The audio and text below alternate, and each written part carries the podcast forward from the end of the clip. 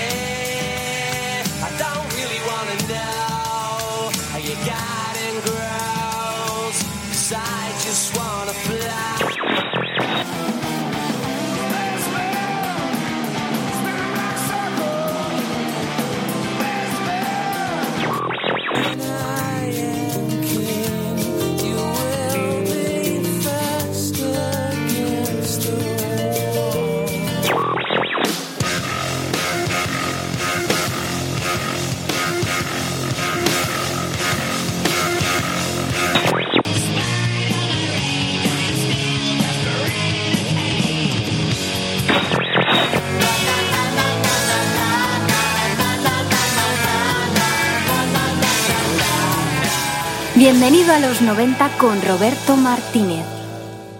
Para Coco, mi estrella polar.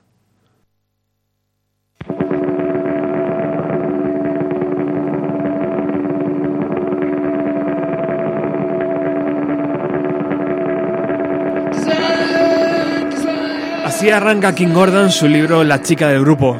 Y así empieza Bienvenido a los 90, el programa número 151. Sois muy bien recibidos a este pequeño programa y a esta pequeña emisora.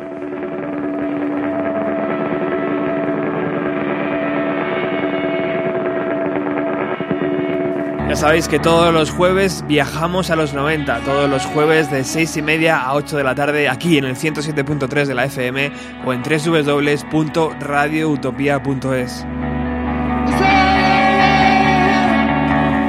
principios de los años 80, King Gordon, Lee Ronaldo y Thurston Moore dieron a, dieron a luz a un grupo llamado Sonic Youth.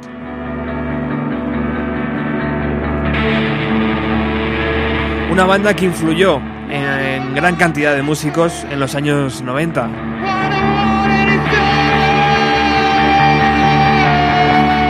Nacida en Nueva York en 1953, King Gordon ha completado un libro de 340 páginas donde tiene para todos.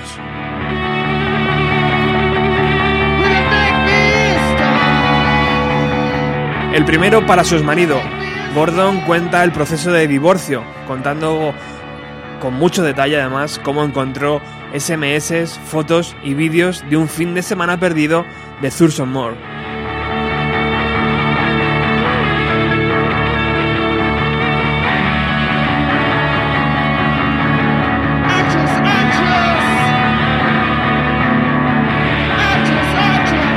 Hoy vamos a leer algunos capítulos y gracias a la editorial Contra, desde aquí tengo que agradecer muchísimas muchísimas gracias chicos por habernos dejado hacer esto. Vamos a regalar un ejemplar del libro.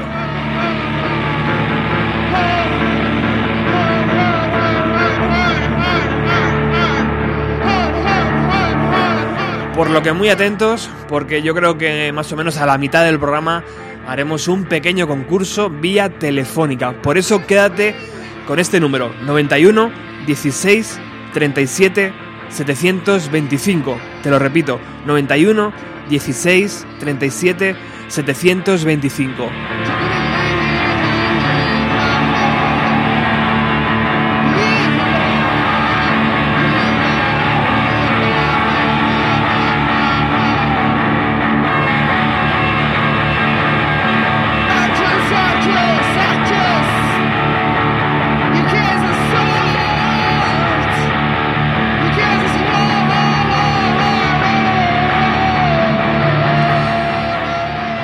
He dicho antes, el libro tiene unas 340 páginas, es, una, es fácil lectura, además si te gusta en los años 90 tienes un montón de cosas, hablando de Matt Honey, hablando de Neil Young, hablando de Nirvana, hablando de un montón de Courtney Love, de Hole, y se lee muy fácil, se lee muy rápido, trae algunas fotografías inéditas de la propia King Gordon Está traducida por Monse Ballesteros y como bien he dicho antes, la editorial aquí en nuestro país, en España, es la editorial Contra, editorial es contra, editorialcontra.com.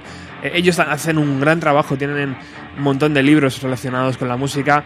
Tienen uno de Neil Young que actualmente me estoy leyendo y que nos han dicho que si nos portamos bien hoy, pues también podremos regalar otro ejemplar de ese libro. Pero hoy vamos a hablar de La chica del grupo, el libro de King Gordon que ha salido apenas hace unos días.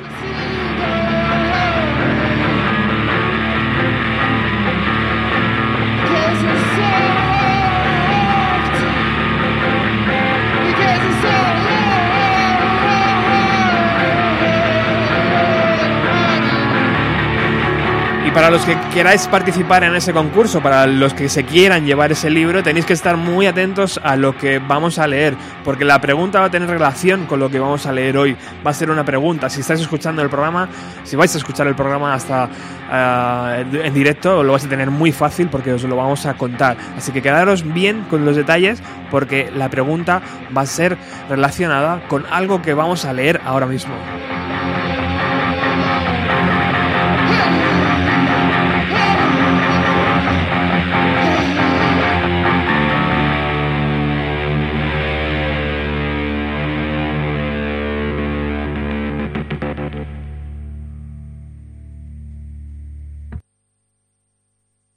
Capítulo 1. Fin. Cuando subimos al escenario para dar nuestro último concierto, la noche giró en torno a los chicos. Por fuera, todo el mundo tenía más o menos el mismo aspecto que había tenido durante las últimas tres décadas. Por dentro, era otra historia. Thurston le dio unas palmaditas en el hombro a nuestro bajo, Barry y atravesó el escenario a grandes zancadas, seguido de Lee Ronaldo, nuestro guitarra, y luego Steve Seeley, nuestro batería. Aquel gesto me pareció tan falso, tan infantil, tan fantasioso. Thurston tiene muchos conocidos, pero nunca trataba temas personales con los pocos amigos varones que tiene, y jamás ha sido de los que dan palmaditas en el hombro. Era un gesto que decía a gritos, he vuelto, estoy libre, estoy soltero. Yo fui la última en salir del escenario, asegurándome de guardar cierta distancia con respecto a Thurston. Estaba agotada y alerta. Steve se situó detrás de su batería como lo haría un padre detrás de un escritorio. Los demás nos armamos con nuestros instrumentos cual batallón, un ejército que solo ansiaba el fin del bombardeo.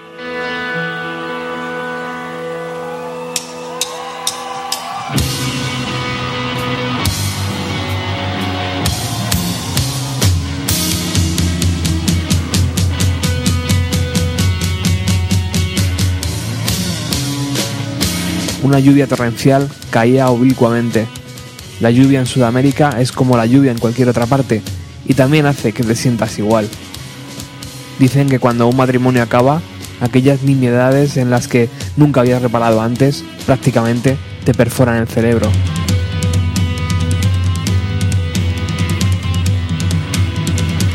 Durante toda la semana había sido así, cada vez que tenía cerca a Thurston. Tal vez él se sintiera igual, o quizás tuviera la cabeza en otra parte. En realidad, yo no quería saberlo. Fuera del escenario, él no paraba de enviar mensajes con el móvil y de andar de un lado hacia otro, alrededor de nosotros, como un niño maníaco que se siente culpable. Después de 30 años, aquel era el último concierto de Sony Youth. El Festival de Música y Arte SWU se celebra en Itu, en las afueras de Sao Paulo, en Brasil, a 8.000 kilómetros de casa de Nueva Inglaterra. Se trataba de un acontecimiento de tres días retransmitido por la televisión latinoamericana y también en streaming, con grandes patrocinadores como Coca-Cola y Heineken. Los cabezas de cartel eran Fit No More, Kane West, The Black Eyed Peas, Peter Gabriel, Stone Temple Pilot y Soundgarden probablemente éramos los menos importantes del cartel. Era un lugar extraño para que las cosas llegaran a su fin.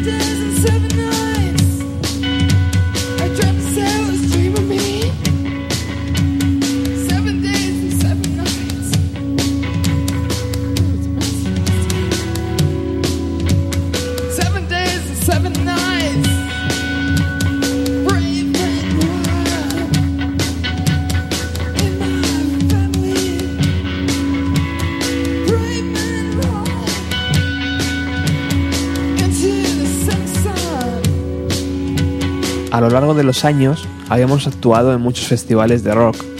El grupo los consideraba aún más necesario, aunque la perspectiva del todo nada que les daba el hecho de no probar sonido antes de tocar, en cierto modo, también los hacía emocionantes. Los festivales implican remolques y carpas en el backstage, equipo y cables eléctricos por todas partes, lavabos portátiles malolientes y de vez en cuando encontrarse con músicos que te gustan personal o profesionalmente. Pero a quienes nunca consigues ver o con los que no consigues quedar o hablar. El equipo puede romperse, se producen retrasos y el tiempo es difícil de pronosticar.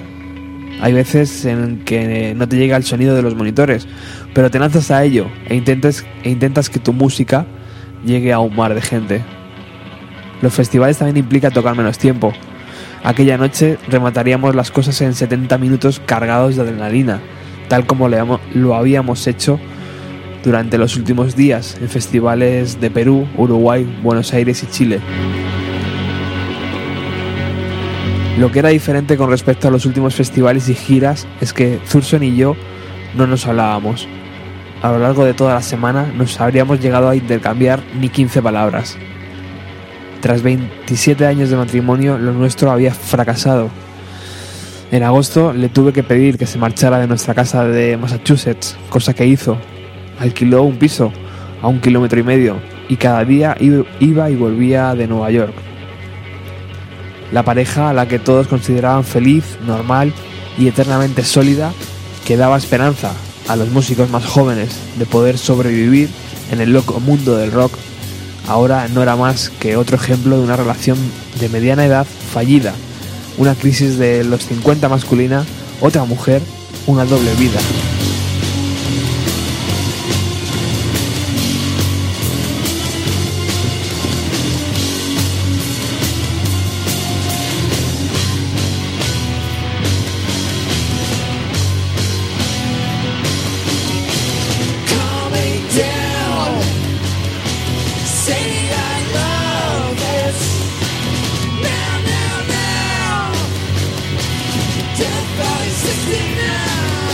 Thurston simuló, en broma, una reacción de sorpresa cuando un técnico le pasó la guitarra. A los 53 años seguía siendo aquel chico desgarbado y flaco de Connecticut que había conocido en un club del centro de Nueva York cuando él tenía 22 años y yo 27. Más tarde me dijo que, le gustaron mucho mis gafas de sol abatibles, con sus tejanos, su espuma vieja escuela y una camisa blanca estilo Oxford con botones en el cuello, parecía un chico congelado en un diorama. Un 17añero que no quería ser visto en compañía de su madre ni de ninguna mujer.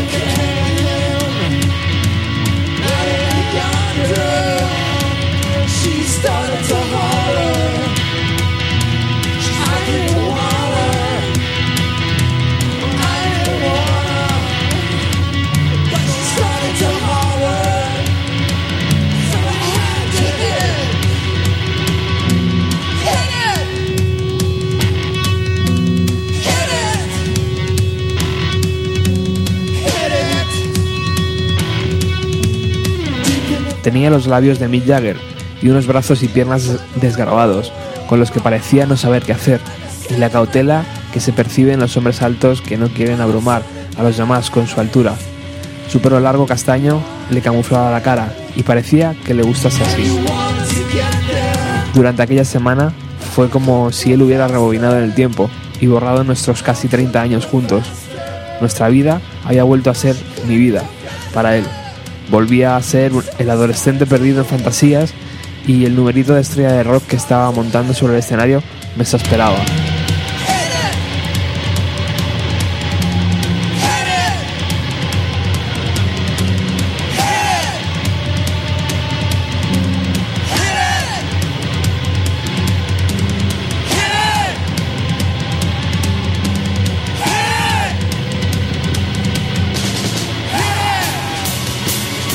Aunque Sonic Youth siempre había sido una democracia, todos desempeñábamos un papel. Me puse en mi sitio, en el centro del escenario. No siempre había sido así, y no estoy segura de cuándo cambió. Era una coreografía cuyo origen se remontaba a 20 años atrás, cuando Sonic Youth firmó su primer contrato con Geffen Records. Fue entonces cuando nos dimos cuenta de que para las discográficas de altos vuelos la música importa, pero el aspecto de la chica es determinante. La chica afianza el escenario, atrae la mirada masculina y dependiendo de quién sea, devuelve su propia mirada al público. Como nuestra música puede resultar rara y disonante, el hecho de que yo esté en el centro del escenario también hace que sea más fácil ganarse al público. Mira, es una chica, lleva un vestido y está con esos tíos, así que deben de estar bien. Pero nunca habíamos funcionado de ese modo cuando éramos un grupo indie, por lo que siempre tenía cuidado de no ponerme demasiado delante. Apenas pude mantener el tipo durante la primera canción, Brave Me Run. En un momento dado, mi voz se vino abajo, como si estuviera rasgando su propio fondo, y entonces dicho fondo se cayó. Era una vieja canción, de las primeras de nuestro álbum Bad Moon Rising, yo había escrito la letra en la calle Edinburgh de Nueva York, en un, en un piso ferrocarril de un edificio de viviendas en la que Thurston y yo vivíamos en aquella época. Esta canción siempre me hace pensar en las mujeres pioneras de mi familia materna mientras avanzaban trabajosamente hacia California, atravesando Panamá, teniendo mi abuela que hacerse cargo de sus hijos ella sola sin apenas ingresos durante la Gran Depresión. En cuanto a la letra, las canciones me remitían a, la primera vez que relacioné mi influencia, mis influencias artísticas con mi música. Tomé el título de un cuadro de Ed Raska que muestra un barco en vela, escorado entre olas y crestas. Pero hacía tres décadas de aquello. Esa noche, Thurston y yo no nos mirábamos ni una sola vez. Y cuando se acabó la canción, di la espalda al público, para que nadie me pudiera ver la cara, aunque con escaso resultado. Todo lo que hacía y decía era retransmitido desde una de las dos pantallas de vídeo de 12 metros de altura situadas en el escenario. Por el motivo que fuera, solidaridad o tristeza o los titulares y artículos sobre la ruptura entre Thurston y yo, que aquella semana nos perseguían allá donde fuéramos en español, portugués e inglés, contábamos con el apoyo apasionado de los espectadores de Sudamérica Aquella noche una multitud se extendía ante nosotros y se confundía con las oscuras nubes que rodeaban el estadio. Miles de chavales empapados por la lluvia, con el pelo mojado, espaldas desnudas, camisetas de tirantes, manos levantadas sosteniendo teléfonos móviles y chicas a hombros de chicos morenos. El mal tiempo nos había ido siguiendo por Sudamérica, desde Lima a Uruguay y Chile y ahora Sao Paulo un cursi reflejo de la película del extrañamiento que había surgido entre Thurston y yo. Los escenarios de los festivales eran como versiones musicales de incómodos retablos domésticos, una sala de estar, o una cocina, o un comedor, en el que el marido y la mujer se cruzan por la mañana en dicha estancia y se preparan tazas de café por separado, sin que ninguno de los dos reconozca al otro, ni la existencia de una ápice de historia compartida. Después de esa noche, Sonic Youth dejó de existir. Nuestra vida como pareja y como familia ya se había acabado antes. Aún teníamos nuestro piso en la calle de Lafayette de Nueva York, aunque no por mucho tiempo más, y yo continuaría viviendo con nuestra hija Coco en nuestra casa de Massachusetts, que había sido comprada en 1999 a una escuela local. Hola, gritó Thurston animadamente a una multitud justo antes de que el grupo se lanzara de lleno a tocar Dead Valley 69. Estábamos Lee, Thurston y yo, y más tarde nosotros dos solos, allí, en pie, mi futuro ex marido y yo mirando hacia aquella masa de brasileños mojados que se agitaba, nuestras voces repasando juntas la ortografía de las viejas palabras, que para mí eran como una banda sonora en estacato de una energía rabia y dolor y crudos surrealistas, hit it, hit it, hit it. Creo que jamás en la vida me había sentido tan sola. La nota de prensa emitida un mes antes por nuestra discográfica Matador no decía gran cosa. Los músicos King Gordon y Thurston Moore casados en 1984, anuncian su separación. Sonic Youth, incluidos Kim y Thurston, seguirán adelante con las citas de la gira por Sudamérica en noviembre. Los planes más allá de dicha gira son inciertos. Ambos han pedido que se respete su intimidad y no desean hacer más declaraciones.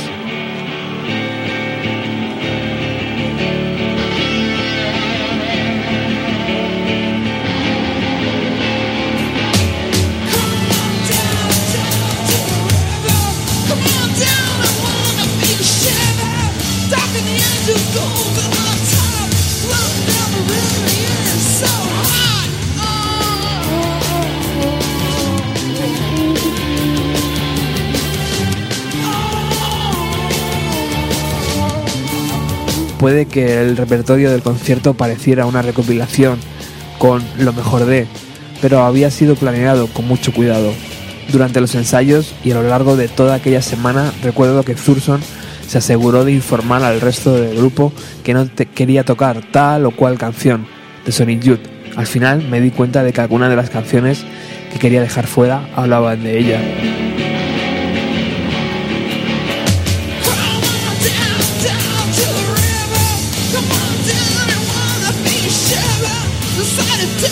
Shit to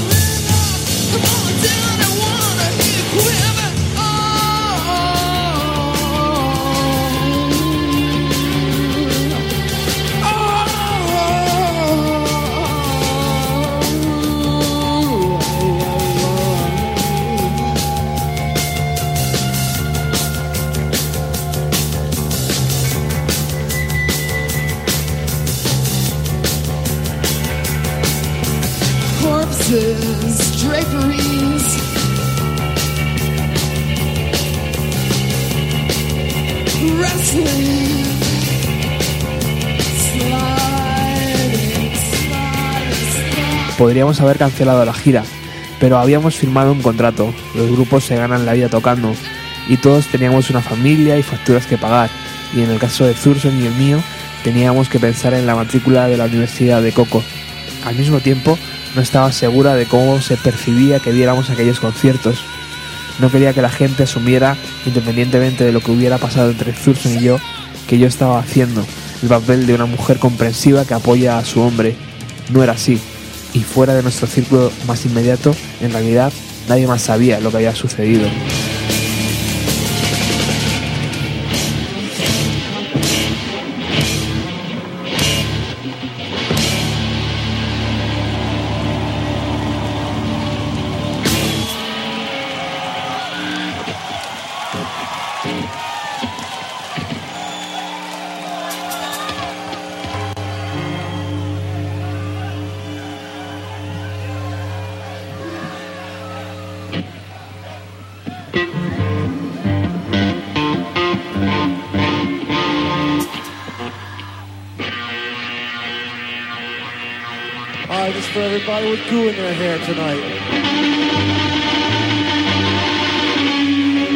Antes de volar a Sudamérica, Sonic Youth ensayó durante una semana en un estudio de Nueva York.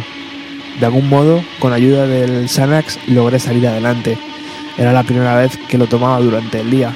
En lugar de quedarme en, en nuestro piso, que ahora parecía contaminado, los demás accedieron a hospedarme en un hotel. Fieles al estilo del grupo, todos simularon que las cosas seguían igual. Sabía que los demás estaban demasiado nerviosos por cómo estaban las cosas entre Thurston y yo, como para poder interactuar demasiado conmigo, teniendo en cuenta que todos conocían las circunstancias de nuestra ruptura e incluso a la mujer en cuestión. Yo no quería que nadie se sintiera incómodo y después de todo había aceptado seguir adelante con la gira. Sabía que cada uno tenía sus opiniones y lealtades personales, pero me sorprendió la jovialidad con la que se estaban comportando todos. Tal vez estuvieran demasiado abrumados por la irrealidad de la situación.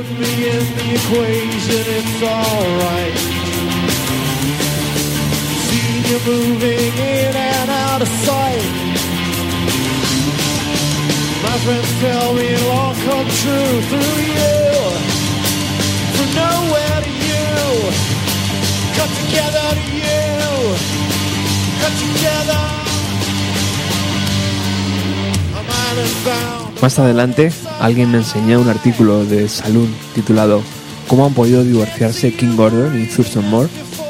La autora, Elisa Snappel, escribió que nosotros habíamos enseñado a madurar a toda una generación. Dijo que había llorado al enterarse de la noticia. Míralos, pensé, estaban enamorados y casados y hacían arte, molaban y eran muy intensos, profundamente serios con lo que respecta a su arte y no se habían vendido ni edulcorado. Concluía con la pregunta, ¿por qué tendrían que ser diferentes del resto de nosotros? Buena pregunta, y no, no lo éramos, y lo que había sucedido era probablemente la historia más convencional de todos los tiempos. Volamos a Sudamérica por separado. Yo lo hice con el grupo y Thurston viajó con Aaron, nuestro técnico de sonido.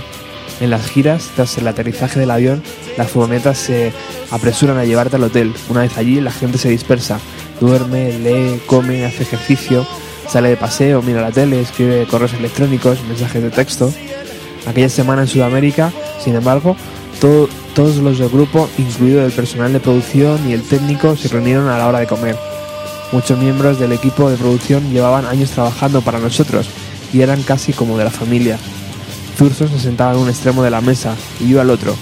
Era como si saliéramos a comer fuera con la familia, salvo que papá y mamá se ignoraban mutuamente. Todo el mundo pedía comida y bebía en abundancia y la mayoría de las conversaciones giraban en torno a la comida y a la bebida como una forma de evitar hablar de lo que estaba sucediendo en realidad lo que estaba sucediendo era que entre nosotros había un invitado silencioso e inoportuno. Nuestra primera actuación tuvo lugar en Buenos Aires. Hacía tiempo que Sony Youth no tocaba en Argentina y las muchedumbres eran expresivas y entusiastas y parecían saberse la letra de todas las canciones. Durante los dos primeros días erigí un muro para aislarme de Thurston, pero a medida de que avanzaba la gira me fui ablandando un poco. Con todo lo que habíamos vivido juntos, me creaba muchísima ansiedad guardarle tanto rencor. Un par de veces nos encontramos fuera del hotel haciendo fotos y me obligué a ser cordial, cosa que Thurston hizo también.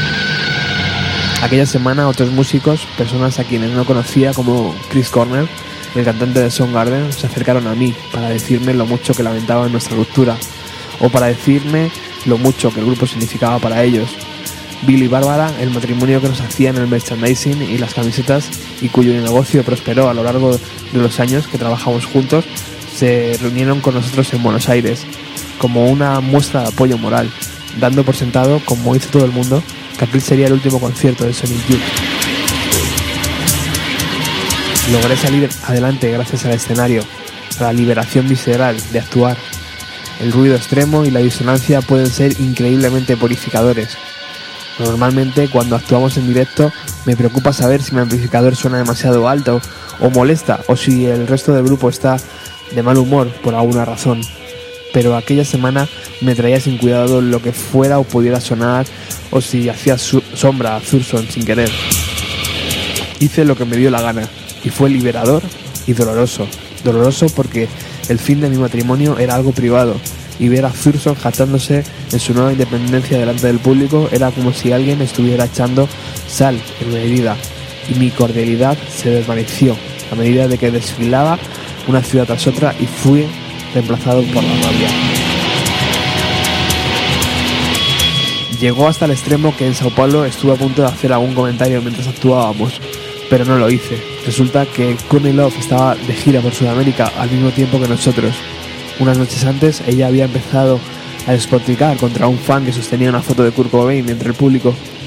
Tengo que vivir cada día con su mierda, con su fantasma y con su hija, y sacar esto a, relucir es estúpido e irrespetuoso, gritó. Abandonó el escenario diciendo que solo regresaría si los asistentes accedían a corear Los Foo Fighters son gays. El vídeo acabó en YouTube. Era el típico truco de Courtney, pero en ningún caso me hubiera gustado que se llevase la impresión de que yo era así.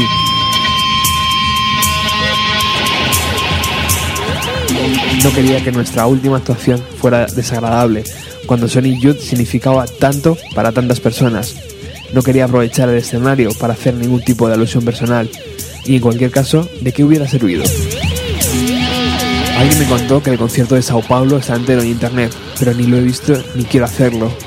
Recuerdo que a lo largo de aquella última actuación estuve preguntándome si los asistentes estarían dando cuenta de algo o qué estarían pensando sobre aquella pornografía cruda y extraña de tensión y distancia.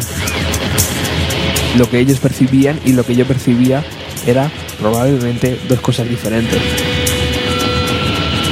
Durante Suga Kane, la penúltima canción, un globo terráqueo de color azul océano apareció en la, pantalla situada detrás del grupo. Giraba con suma lentitud, como si pretendiera transmitir indiferencia del mundo hacia sus propias vueltas y rotaciones.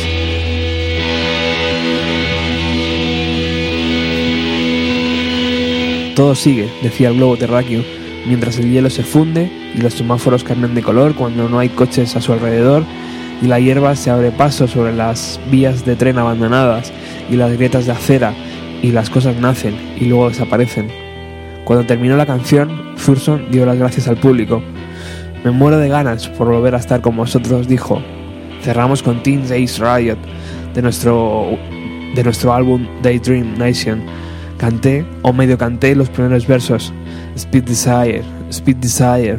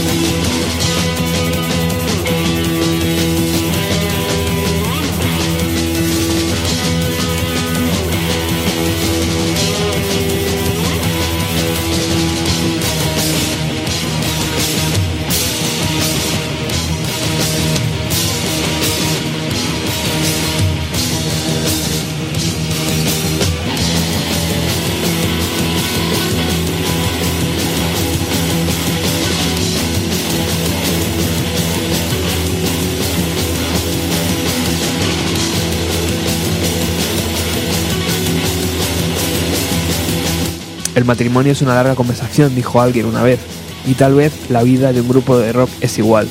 Unos instantes después, ambos habían acabado. En el backstage, como de costumbre, nadie armó ningún revuelo por el hecho de que fuera nuestra última actuación, ni por ninguna otra cosa, en realidad. En cualquier caso, todos nosotros, Lee, Steve, Mark, nuestros técnicos de instrumentos, vivíamos en distintas ciudades y partes del país. Yo estaba demasiado triste y temía echarme a llorar en el caso de que me despidiese de, de cualquiera de ellos, aunque tuviera ganas de hacerlo. Luego cada uno tomó su camino y yo también volé de vuelta a casa.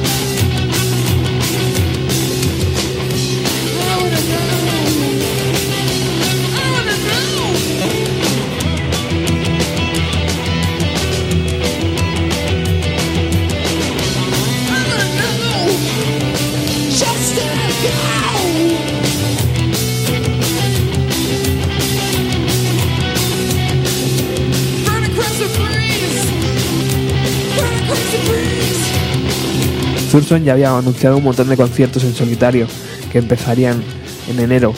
Volaría a Europa y después regresaría a la costa este. Lee Ronaldo tenía previsto publicar su propio disco en solitario. Steve Seeley no paraba de tocar con Disappears, un grupo de Chicago. Yo daría algunos conciertos con un amigo y músico llamado Bill Nace y trabajaría en unas obras de arte para una próxima exposición que tendría lugar en Berlín. Pero más que nada estaría en casa con Coco, ayudándola en su último año de educación de secundaria y con el proceso de solicitudes de ingreso a las universidades. Durante la primavera, Thurston y yo habíamos puesto en venta nuestro piso en la calle Lafayette de Nueva York y finalmente lo vendimos seis meses más tarde. Aparte de esto, tal como decía la nota de, prensa, Sony Youth no tenían planes para el futuro.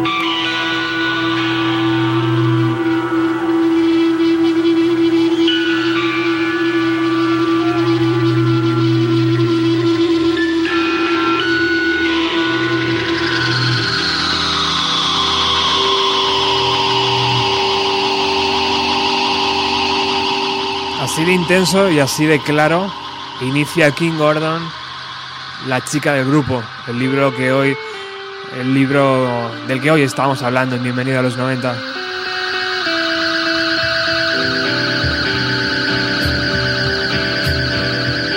Y atentos porque vamos a sortear un ejemplar. Apuntar el número de teléfono de la emisora 91 16 37 725.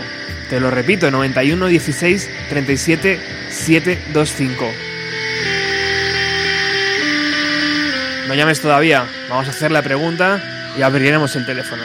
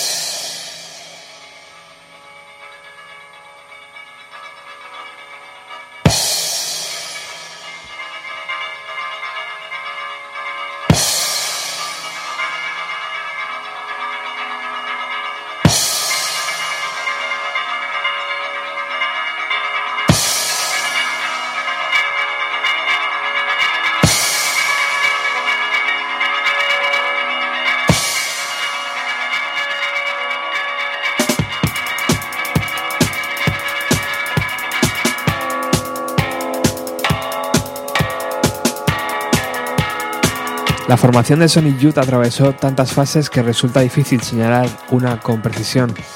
En sus inicios, el grupo estaba integrado únicamente por Thurston, Lee Ronaldo y yo, con diferentes baterías que entraban y salían como peatones que se detienen a mirar brevemente un escaparate. Tuvimos varios nombres antes de decidirnos por Sonic Youth. Mail Bonding, Red Milan y The Arcadians eran palabras tomadas de, nuestros, de nuestras pasiones de aquel momento, nombres que desaparecían tan rápido como pueden hacer los estados de ánimo. Sin embargo, en cuanto a Thurston se le ocurrió el nombre de Sonic Youth, supimos al mismo tiempo cómo queríamos que sonara nuestra música.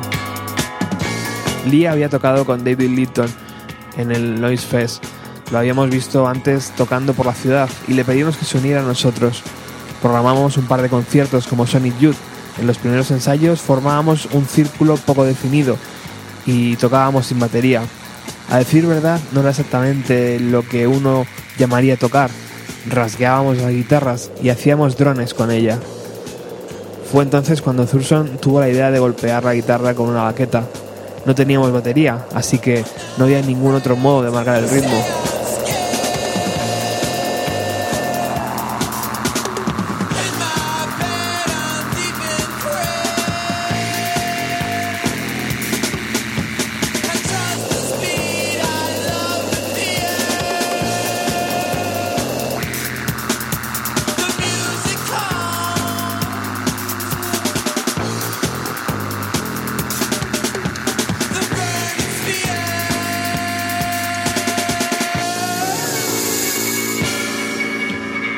Éramos un grupo recién nacido y como tal no teníamos ni idea de qué estábamos haciendo. Thurston, como ya he dicho, era un viejo alumno del CBGB. El CBGB era su capilla, su templo, y en consecuencia, siguiendo una lógica precisa, Thurston dijo que le pediría un bolo a, a Hilly Crystal, el dueño.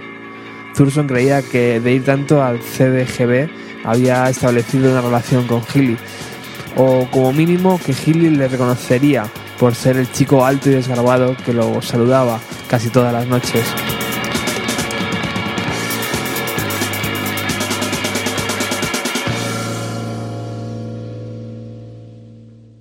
Thurston tuvo suerte y consiguió que, le hicieran un hueco a Sonic Youth en un programa de cuatro actuaciones en el que seríamos los primeros en tocar. Esto es lo peor que le puede pasar a un grupo, pero nos lo tomamos como el primero de una serie de pasos que teníamos que dar, entre los que había que incluir la grabación de nuestro primer disco,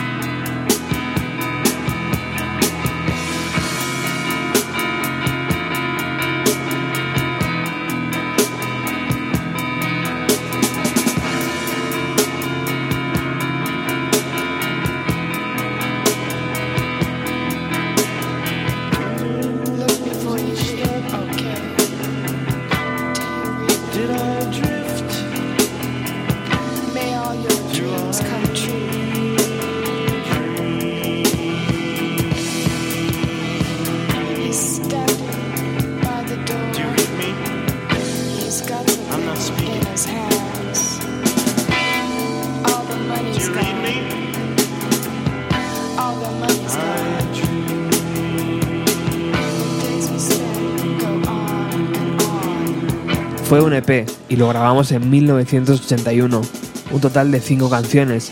Se podía escuchar entero en menos de media hora. Sonic Youth, el EP, a decir verdad, no sabría decir qué fue de aquello. Lo grabamos para el sello Kim Blanca.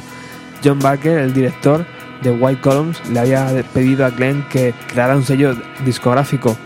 Glenn accedió. El sello fue bautizado con el nombre de Neutral Records y Sonic Youth fue el primer grupo que ficharon. Decir que no teníamos demasiado dinero para la grabación es quedarse corto. Al final nos hicieron un buen precio en un lugar llamado Plaza Sound, una sala antigua enorme y espectacular en el Rockefeller Center, donde había grabado Blondie, Los Ramones y orquestas sinfónicas enteras, ya que, según se rumoreaba, el sitio pertenecía a Columbia Records. Nos asignaron dos sesiones de 8 horas. Nuestro batería de entonces, Richard Edson, nos ayudó mucho a, estructurar la música antes de empezar a grabar. Richard también tocaba en un grupo llamado Kong que se consideraba cool en la, escena, en la escena del downtown, pero que estilísticamente era muy diferente del nuestro.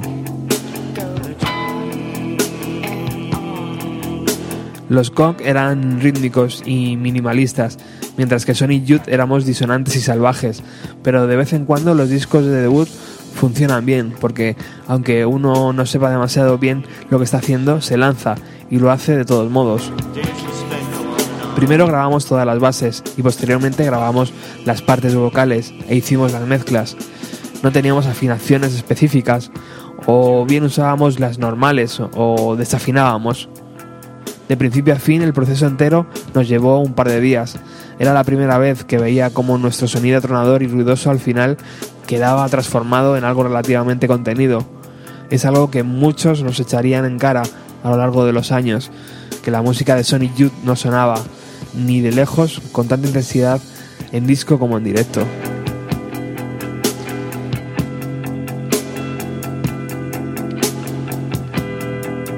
Muchas de las primeras canciones que escribimos y grabamos entre todos eran drones, con partes intermedias difusas y finales aún más difusos. Originalmente, I Dreaming, I Dream fue compuesta como tema instrumental. La letra la escribimos al azar. Recuerdo que todos colaboramos escribiendo algunos versos en un trozo de papel y que cuando llegó el momento de añadir las partes vocales, yo cogí los mejores de la lista de forma aleatoria. Es una forma de trabajar que sigo usando a veces le dijimos al ingeniero de sonido que queríamos que las líneas de bajo sonaran gruesas, como las del grupo que montó Johnny Rotten tras la disolución de Sex Pistol, Pulitz y Match. Yo susurré mis voces y Lee Ronaldo añadió su propio acompañamiento vocal.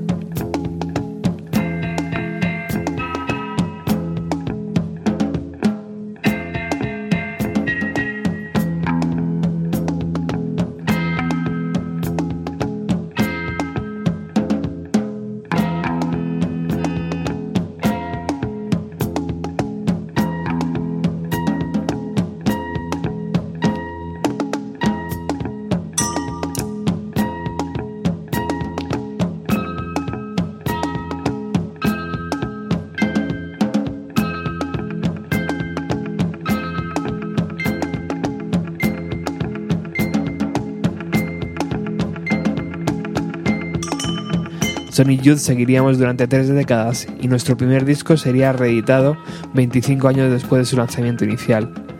Los críticos destacarían cuán significativas eran las letras sin darse cuenta de cuán aleatorias fueron al, principio.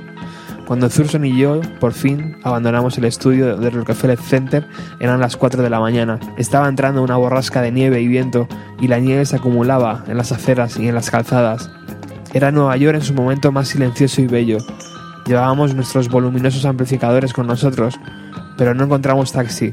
Entonces, Nueva York aún contaba con su flota de taxis Checker, unos grandes cacharros cuadrados diseñados para transportar material, y finalmente paramos uno.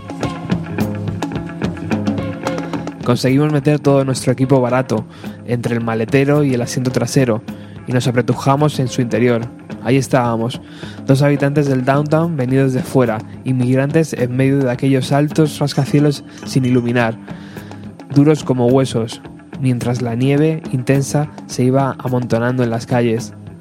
Durante unos instantes sentí que permanecía al mundo adulto del entretenimiento del uptown.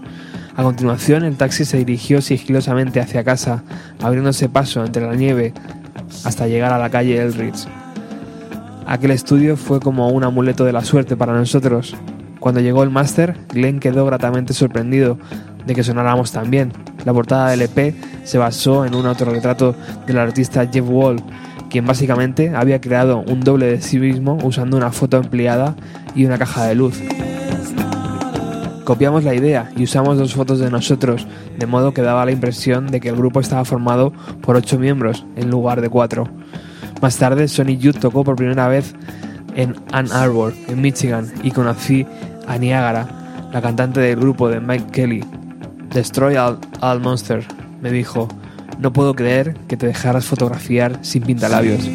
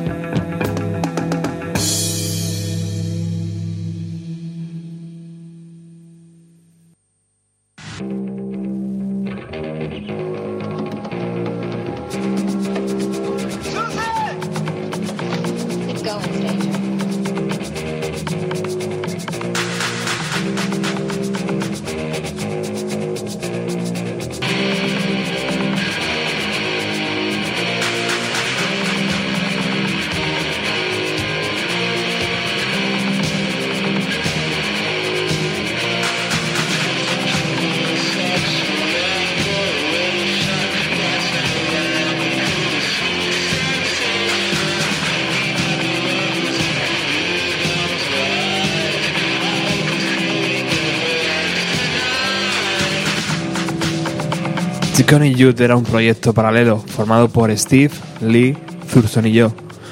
Decidimos hacer un disco en el que simplemente iríamos a un estudio y lo haríamos todo directamente allí, como se hace en el hip hop.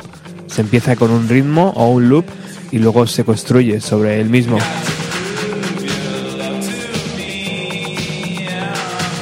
Sonic Youth era tan diferente de cualquier cosa que hubiéramos hecho con Sonic Youth que nos pareció una buena idea confundir a la gente, por lo que creamos aquella identidad separada.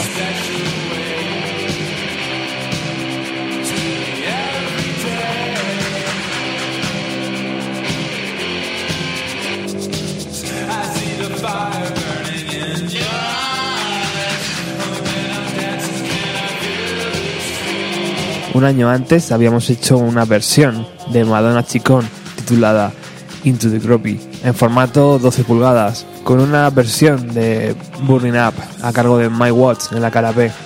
Madonna era cool en los años 80, su dance pop era minimalista y fresco, y todos éramos fans de ella. Al principio estaba ligeramente regordeta, y sus principales actitudes eran el valor, la fuerza de voluntad y el saber mover el cuerpo. No tenía una voz potente, y no era una diva obvia, pero tenía un don para saber cómo entretener por ejemplo cantando Like a Virgin, con un mohín en los labios en forma de corazón y los ojos seductores que eran perfectos para la MTV.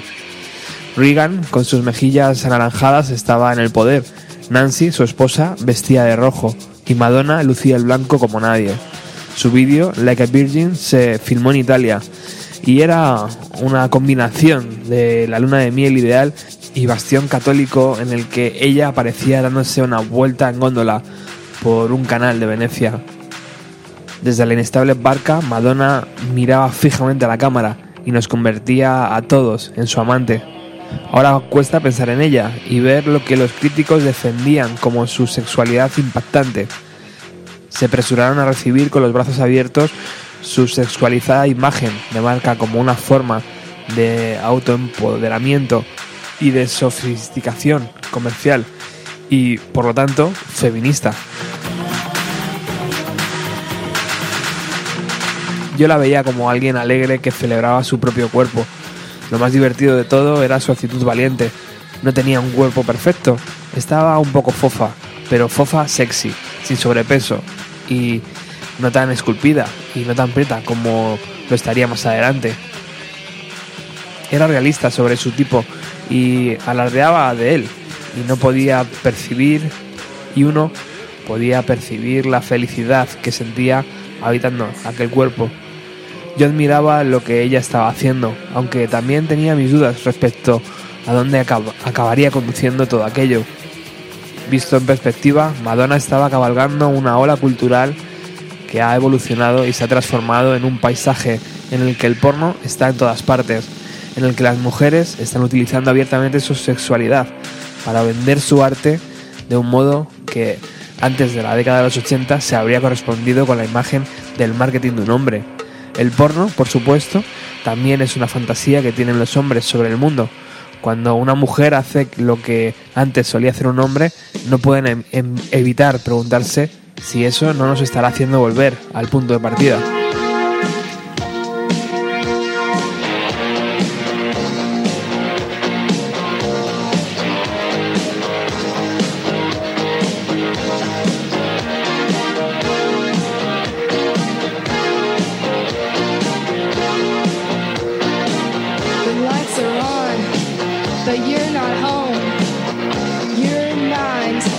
Ahí está Lana del Rey. que ni tan solo sabe qué es el feminismo, que cree que significa que las mujeres pueden hacer lo que les plazca, lo cual en su mundo supone deslizarse hacia la autodestrucción, ya sea acostándose con hombres mayores repugnantes o siendo la reina motera del momento.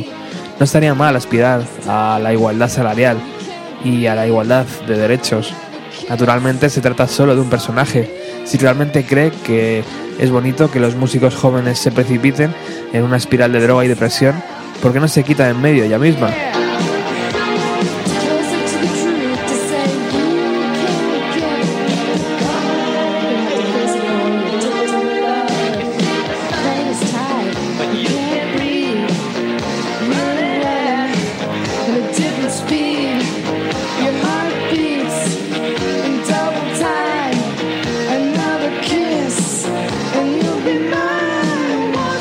Con Chicone Youth queríamos ir al estudio y trabajar con cajas de ritmos sin desmedidas expectativas. Más que nada nos interesaba tocar el estilo del rock progresivo alemán de los años 70, como el de Neo y el de Can. Me sentía frustrada estando en el estudio sin hacer nada mientras los chicos se turnaban para manejar la mesa de mezclas, así que me largué, decidida a escribir un par de canciones fuera de allí. Una de ellas, To Call Rock Chick Listen to Neo, la creamos Susan Sasik y yo en el 84 de Elbridge. Nos limitamos a grabarnos a nosotras mismas escuchando a Neu mientras hablábamos de cómo tocaba la guitarra G Music. Luego la llevé al estudio y J accedió a tocar un solo por encima de un ritmo muy básico hecho con una caja de ritmos. Otra canción de Chicone Youth era mi versión de Addicted to Love. Antes solía haber una especie de cabina de karaoke en Saint Mark Place donde cualquier podía entrar y grabarse a sí mismo. Elegí Addicted to Love porque me gustaba el vídeo de Robert Palmer, con su elenco de modelos zombies sin vida, vestidas de forma idéntica, sujetando sendas guitarras en segundo plano. Llevé la cinta con una versión enlatada de la canción al estudio y aceleramos la parte vocal para que sonara con un tono más agudo. Después llevé la mezcla en casete a Macy's donde tenían una versión del vídeo de la cabina de sonido del karaoke. Se podía personalizar el fondo y luego dos cámaras te filmaban. Para mi decorado elegí unos soldados combatientes en una selva y me puse unos pendientes de Black Flag. La suma total ascendió a 19,99 dólares y en un mundo en TV superficial y comercial fue gratificante y empoderante poder pagarlo todo con una tarjeta de crédito.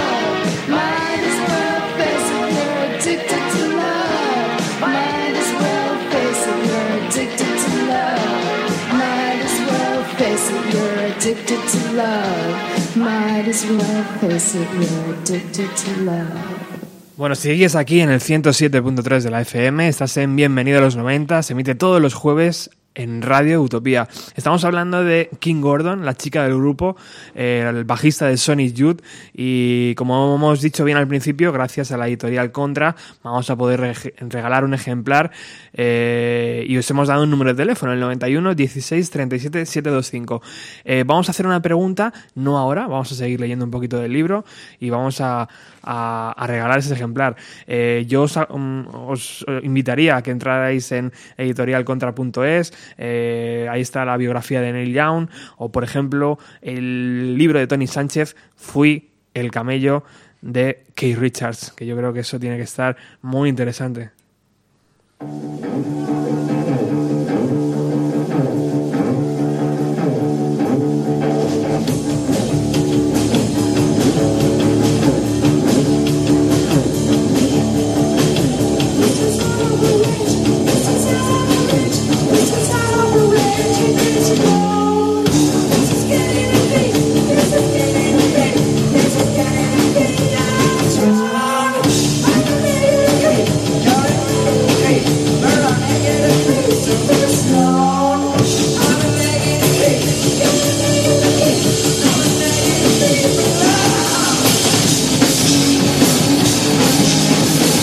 primera vez que Thurston y yo vimos a Nirvana fue en la famosa sala de conciertos Maxwell, en Nueva Jersey.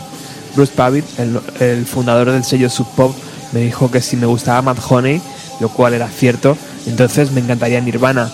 A lo que añadió, tienes que verlos en directo. Kurt Cobain es como Jesús, la gente lo adora, prácticamente camina sobre el público. Bruce había creado Sub Pop como un servicio de casetes a suscripción antes de pasar a los singles de 7 pulgadas, incluido el de Nirvana, titulado Love Bass. Sonic Youth había hecho un split single con Mahoney en el que nosotros hacíamos una versión de una de sus canciones mientras ellos versioneaban eh, nuestra canción Halloween. Tanto Thurston como yo habíamos oído Love Bass y nuestra amiga Susan había diseñado las galletas. Nirvana ya eran populares en Seattle y sentíamos curiosidad por ver de qué iban.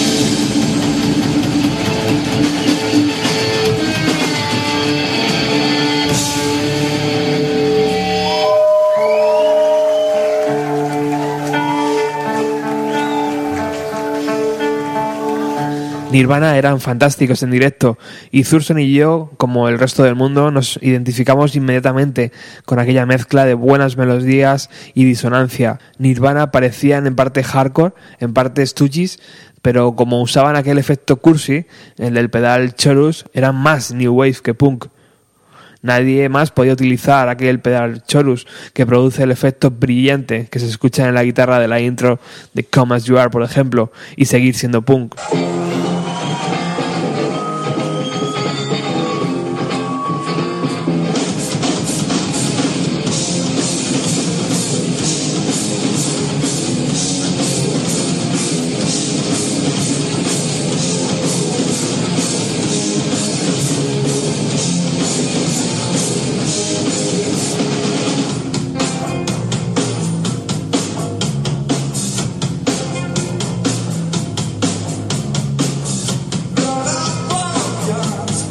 Como intérprete, Kurt Cobain era increíblemente carismático y parecía estar en conflicto consigo mismo. Podía estar tocando una, bonita melodía y al minuto siguiente destrozar todo el equipo. Personalmente me gusta cuando las cosas se desmoronan. Eso es entretenimiento de verdad, deconstruido.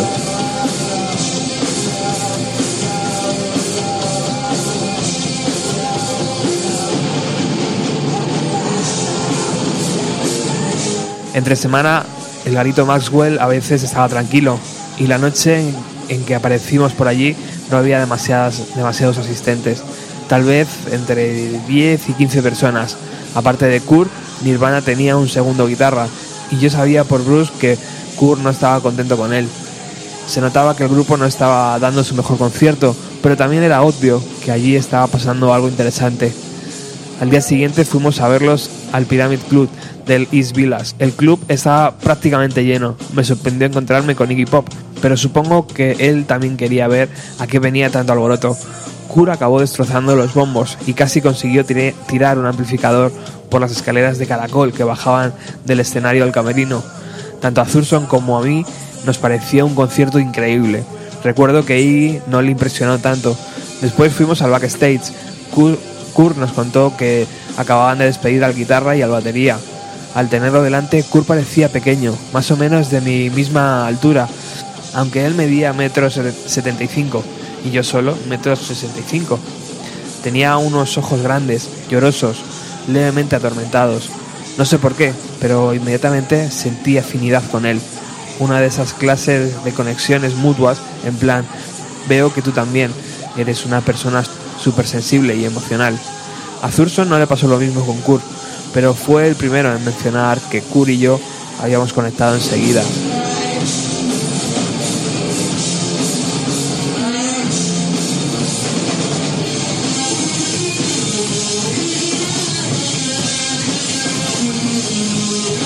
No era el mismo tipo de intimidad como la que Kurt tenía con, con Katherine Hanna, de Bikini Kill o Toby Bile, que era su novia, ni con cualquiera de sus amigos varones con los que había crecido.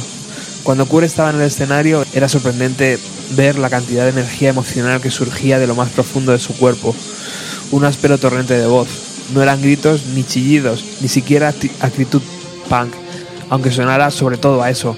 También había momentos en que su voz era tranquila, grave, parecía un gemido, en los que Kurt parecía estar medio ronco, y entonces se tiraba contra la batería, que con su ira y su frustración parecían quedarse destrozada por completo. Siempre parecía estar actuando en su propia contra. A diferencia de Kurt, que era tan pequeño físicamente, Chris, el bajo de Nirvana, era enorme. Además se mostraba hipertérrito ante lo que estuviera sucediendo en el escenario. Siempre recordaré a Chris arrojando su bajo hacia arriba en el aire sin que éste le alcanzara ni una sola vez, salvo en los premios en TV, ni causar desperfectos en su instrumento. Kurt, que tocaba guitarras para zurdos, se cargó tantas guitarras que acabó viéndose obligado a tocar las normales para diestros, pero su destructividad era diferente a la de Pete Townshend o la de Jimi Hendrix cuando estos rompían sus guitarras. Había cierta vulnerabilidad en Kurt que ellos no tenían, mezcladas con un punto de explosividad brutal y un deseo de transmitir cosas y conectar con el público más allá de la música.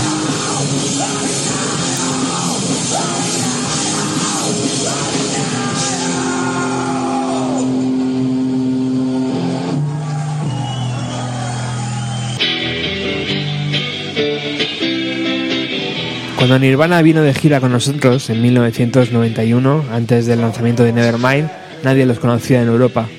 A menudo eran el primer grupo en tocar en los festivales y dieron conciertos increíbles que fueron firmados por Dave Markey, el director que nos acompañó para documentar la gira, que más tarde se convertiría en el documental 1991 de J.R. Punk La película tenía muchos momentos divertidos de autocomplacencia desmesurada. Básicamente era una parodia de los documentales. Kurt estuvo gracioso todo el tiempo y fue divertido estar con él y parecía querer absorber cualquier tipo de atención personal que le fuera dada. Siempre que coincidíamos me sentía como su hermana mayor, casi como su madre, y eso se apreciaba en la película. Más adelante, poco después de que Kurt y Courtney estuvieran juntos y tuvieran a su bebé, Frances Bean, tocamos en Seattle y ambos nos vinieron a ver. Después del concierto, Kurt me acorraló en el camerino.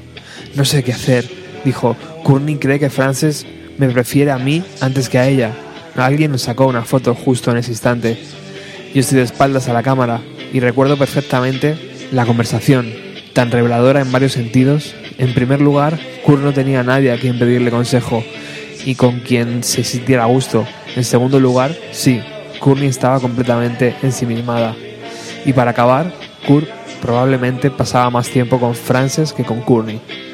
Al volver la vista atrás no puedo imaginarme cómo sería su estancia en medio del caos de una vida alimentada por las drogas y me cuesta creer que solo estuvieran juntos un par de años.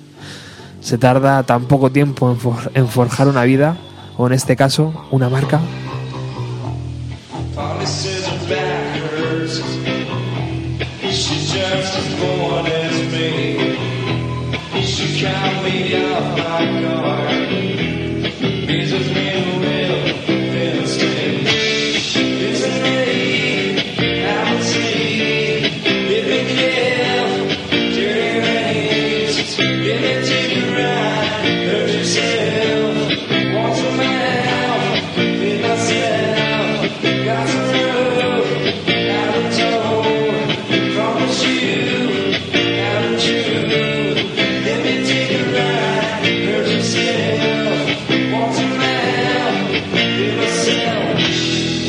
Pues ahí teníamos las declaraciones de King Gordon sobre la relación con Nirvana, con, con Courtney y con, y con Kurt Cobain.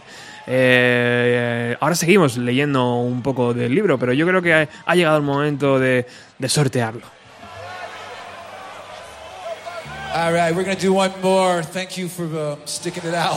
Por lo que si estás con el teléfono, marca ya el 91 16 37 725 si quieres este ejemplar.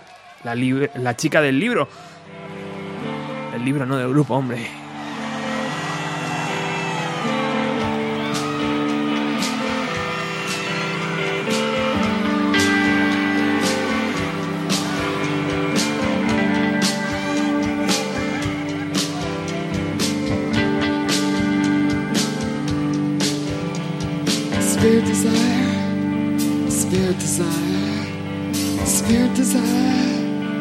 we will fall.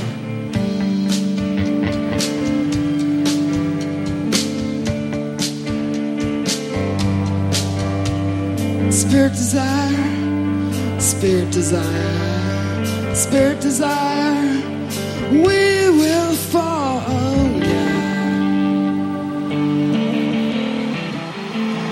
Y viajamos de nuevo a Itu, a Sao Paulo, Brasil, donde Sonic Youth ofreció el último concierto de su carrera.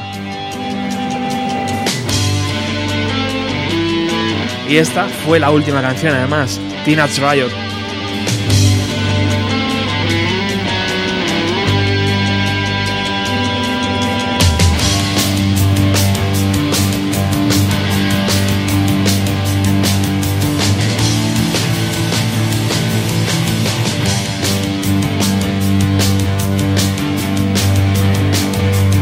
Lo anunciábamos en nuestra página de Facebook, en nuestro Twitter y en nuestro Instagram y en nuestro todo, eh, que íbamos a regalar un ejemplar gracias a la editorial Contra, que tiene un montón de números, un montón de libros relacionados con la música. Yo os invito a que descubráis... eh, a ver, parece que está sonando el teléfono. Lo cogemos en antena, vamos a ver. Hola, muy buenas.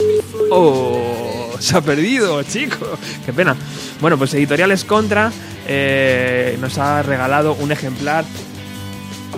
Ahí, colgamos el teléfono de eh, este libro, así que si lo quieres, 91 16 eh, 37 725.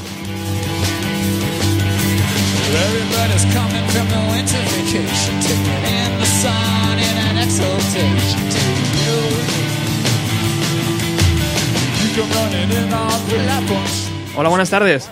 Hola, buenas. ¿Quién eres? José. Hola, José, ¿qué tal? Bien, bien. ¿Y tú? Ese acento me suena. Sí, ¿no? Eh, te voy a hacer una pregunta, si quieres el libro. sí, sí, vale, vale. Venga, ¿te gusta Sonic Youth? Sí. Vale, esa es la primera pregunta. La segunda, eh, ¿sabes en qué ciudad dieron el último concierto? Eh, Sony Youth, ¿no? Eh, ¿En Nue- Nue- Nueva York? No, No. otra oportunidad, venga. La acabamos de decir hace nada. Hay que bajar un poquito más al sur de Nueva York, Sudamérica. Busca una de las ciudades importantes de Sudamérica. Mm, El fútbol, dice por aquí. El fútbol es muy importante por ahí. A ver, a ver. ¿México? ¿Qué más pistas le podemos dar? Alex, ¿qué más pistas?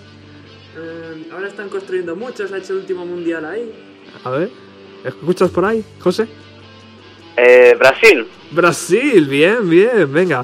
Con eso nos va a valer, yo creo, porque ya que nos has llamado, si hubiéramos un torrente de llamadas aquí, pues hubiéramos dudado más. Pero José, te, te vamos a regalar el libro, te va a gustar mucho, eh, porque King Gordon lo ha escrito muy bien y yo creo que tú eres un buen seguidor de la banda y de todo lo que ocurrió en los años 90. Vale, pues muchas gracias, ¿eh? Venga, no cuelgues que ahora te cojo la dirección. Vale.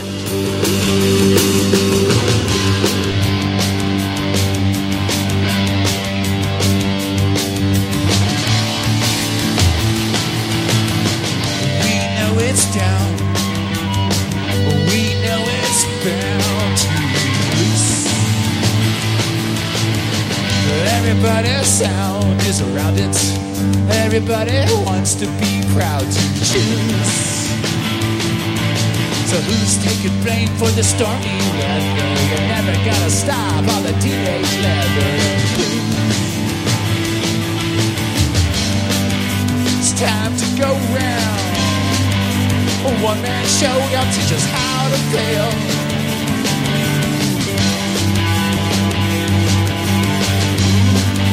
We're off the streets, yeah.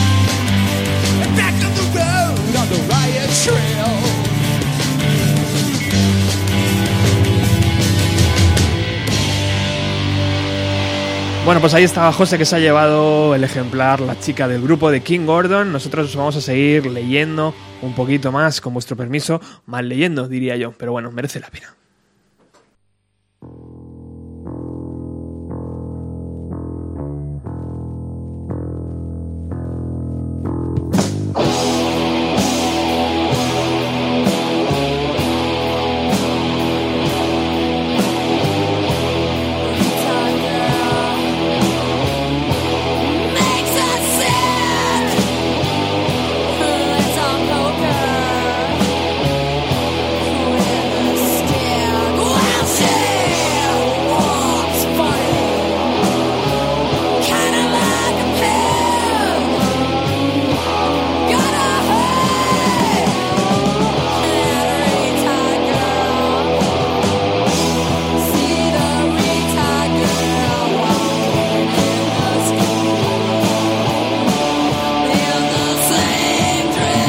Poco después de que Thurston y yo conociéramos a Courtney en su concierto de Los Ángeles, Courtney me escribió una carta.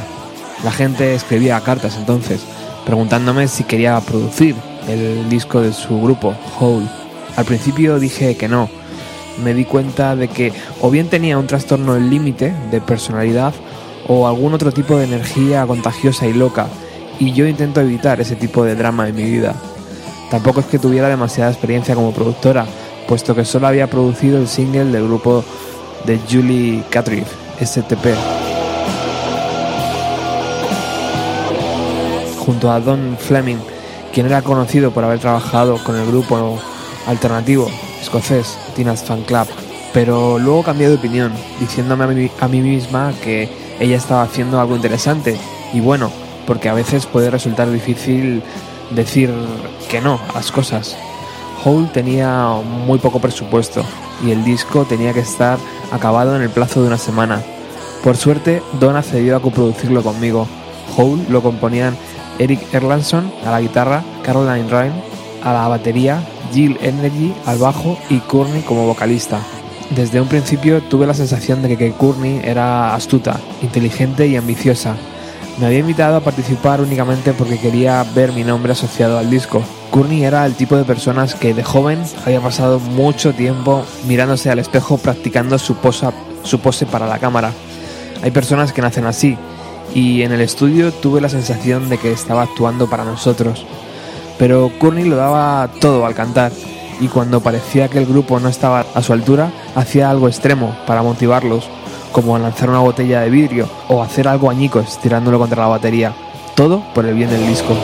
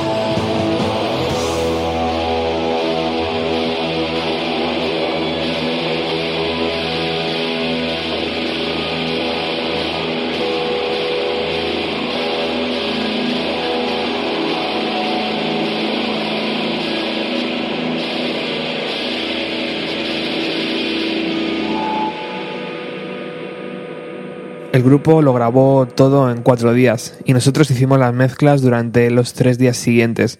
Eric era un guitarrista muy bueno que servía de fuerza disonante del grupo. De no haber sido por su forma de tocar, el disco se hubiera quedado en nada. Estoy segura de que Courtney hubiera querido un sonido más pulido para debutar en el mundo de la música, pero el resultado final fue crudo. Ella tenía una magnífica voz punk y los títulos de las canciones y las letras eran pura provocación. Pretty on the Inside y Teenage War. Su anterior carrera como stripper le había proporcionado un material fantástico con el que inspirarse y poseía un instinto para llamar la atención.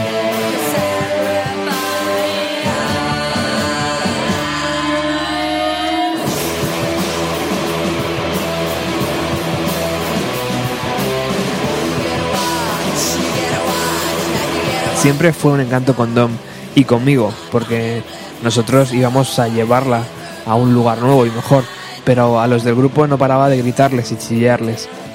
Si Courtney quería algo de ti, usaba el 100% de su encanto y persuasión para conseguirlo. En aquella época, Courtney tenía una cicatriz irregular que le cruzaba la nariz, como si su compañera de, de habitación hubiera querido arreglarle la nariz espontáneamente.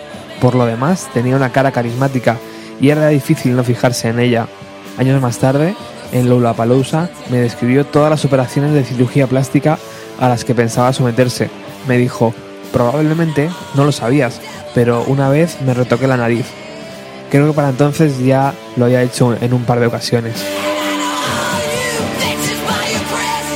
En algún momento, durante la grabación, Courtney me dijo que le parecía que Kurt Cobain estaba muy bueno, lo que me hizo temblar por dentro y esperar que nunca llegaran a conocerse. Todos pensamos para nuestros adentros. Oh, no, desastre a la vista. También nos pidió consejos sobre su romance, su romance secreto con Billy Corgan de los Smashing Pumpkins. ¡Puah! Pensé, ante solo la mención de Billy Corgan, a quien nadie tragaba, porque eran llorica. Los Smashing Pumpkins se tomaban a sí mismos demasiado en serio y no eran para nada punk. Hablar de quién era punk y de quién era alternativo era un debate tan antiguo como el tiempo. Está claro que todo el mundo se tomaba su música en serio, pero había algo enervante en Billy Corgan y los Smashing Pumpkins. Eran demasiado pretenciosos, demasiado teatrales y conscientes de su imagen. Siendo ella tan claramente punk, me sorprendió que Courtney se sintiera atraída por Billy, pero también era ambiciosa y manipuladora, como nos quedó bien claro a Don y a mí durante el proceso de grabación.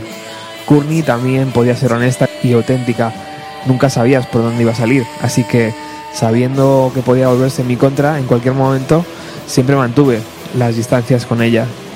A lo largo de los años, Courtney ha dicho un montón de cosas horribles a la prensa sobre mí y también sobre Thurston, a pesar de que fuera prácticamente la única persona que fue amable con Courtney después de que ésta le pegara un puñetazo en la cara a Ken Hanna durante el- la primera noche del Lollapalooza de 1995. Thurston no sentía atracción por Courtney, pero visto en perspectiva, sí que le atrae ese nivel de oscuridad.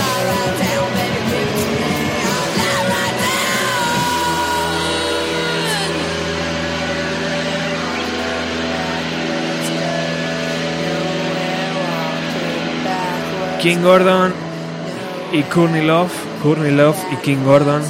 Hoy aquí, bienvenido a los 90. Estamos llegando al final del programa.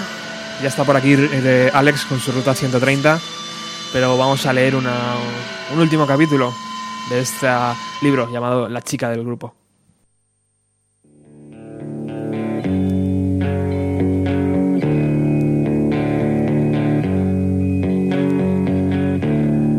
Estaba tumbada en la cama de Daisy cuando sonó el teléfono.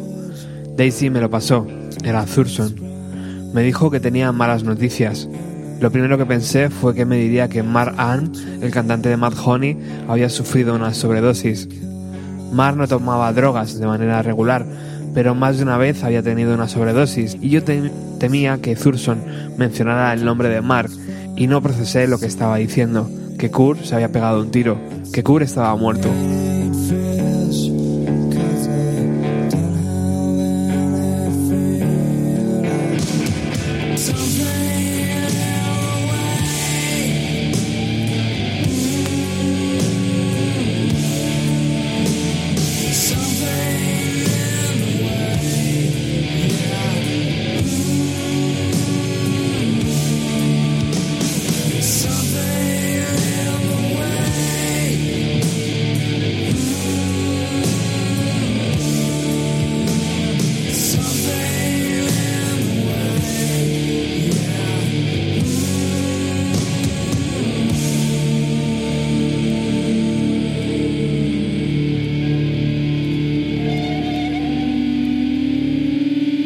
Por supuesto, la noticia me dejó totalmente conmocionada, aunque no me sorprendió del todo. Algún tiempo antes había tenido lugar un incidente en Roma en el que Kurt había sufrido una sobredosis, pero nunca se esclarecieron los detalles. Sin embargo, estaba claro que Kurt había estado tomando un camino aún más oscuro, y tras conocer a Courtney era solo cuestión de tiempo hasta que acabara autodestruyéndose del todo pero yo estaba destrozada y me sentía como si me estuvieran moviendo a cámara lenta dentro de un sórdido sueño. Mi primer impulso fue salir a un mundo limpio y normal y hacer cosas normales, cotidianas. Recuerdo que caminé hasta la galería de Pat Herm, donde mi buena amiga Jutta Coeter estaba montando una exposición. Además de, otras, de otros artistas, Jutta me había pedido que contribuyera a su instalación. Una exposición dentro de una exposición. Contarle a Jutta lo que había pasado, pronunciar las palabras en voz alta se me hizo muy extraño. Las palabras se quedaban muy cortas para transmitir la sensación de pérdida que todo el mundo, no solo yo, estaba viviendo.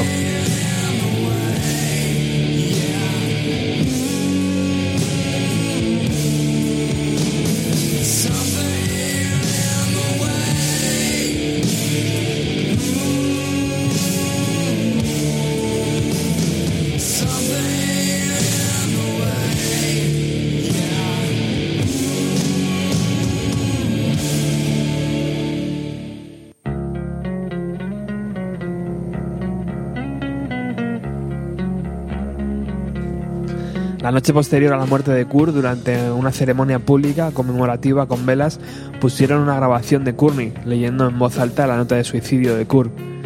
Mientras transcurría la vigilia, Courtney apareció en persona y comenzó a repartir ropa de Kurt entre los fans. Fue como si estuviera dando los primeros pasos hacia su destino, una plataforma de fama e infamia. Una semana después de la muerte de Kurt, Hole lanzó su álbum de debut en una gran compañía, Light Through This, el cual elevó a Courtney a un nuevo tipo de estrellato perverso. El momento no, había- no podía haber sido más oportuno. El luto público ya había comenzado y me pareció traumático. Las camisetas de mal gusto con la cara de Kurt ocupaban las aceras de Nueva York. Las canciones de Nirvana sonaban a todas horas en las emisoras de radio. Mientras escribo esto, han pasado 20 años desde la muerte de, de Kurt. Coco cumplirá los 20 este verano.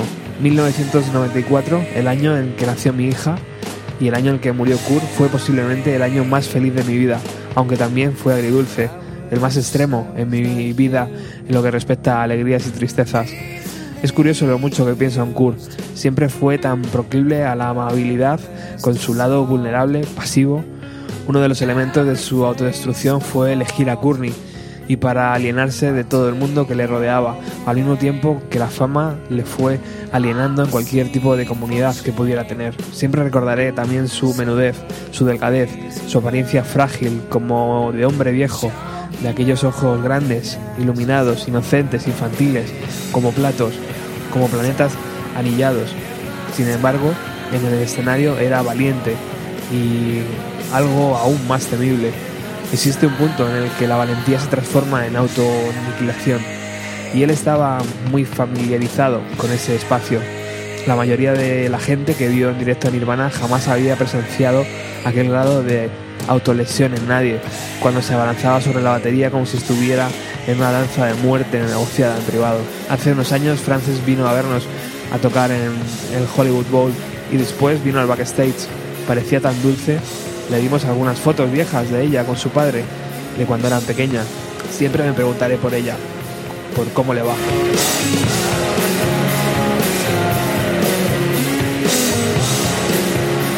Bueno, y hasta aquí el programa de hoy. Muchísimas gracias por haber escuchado, por haberme aguantado durante hora y media. Muchísimas gracias a Editorial Contra por habernos regalado este ejemplar que va hacia, hacia Galicia.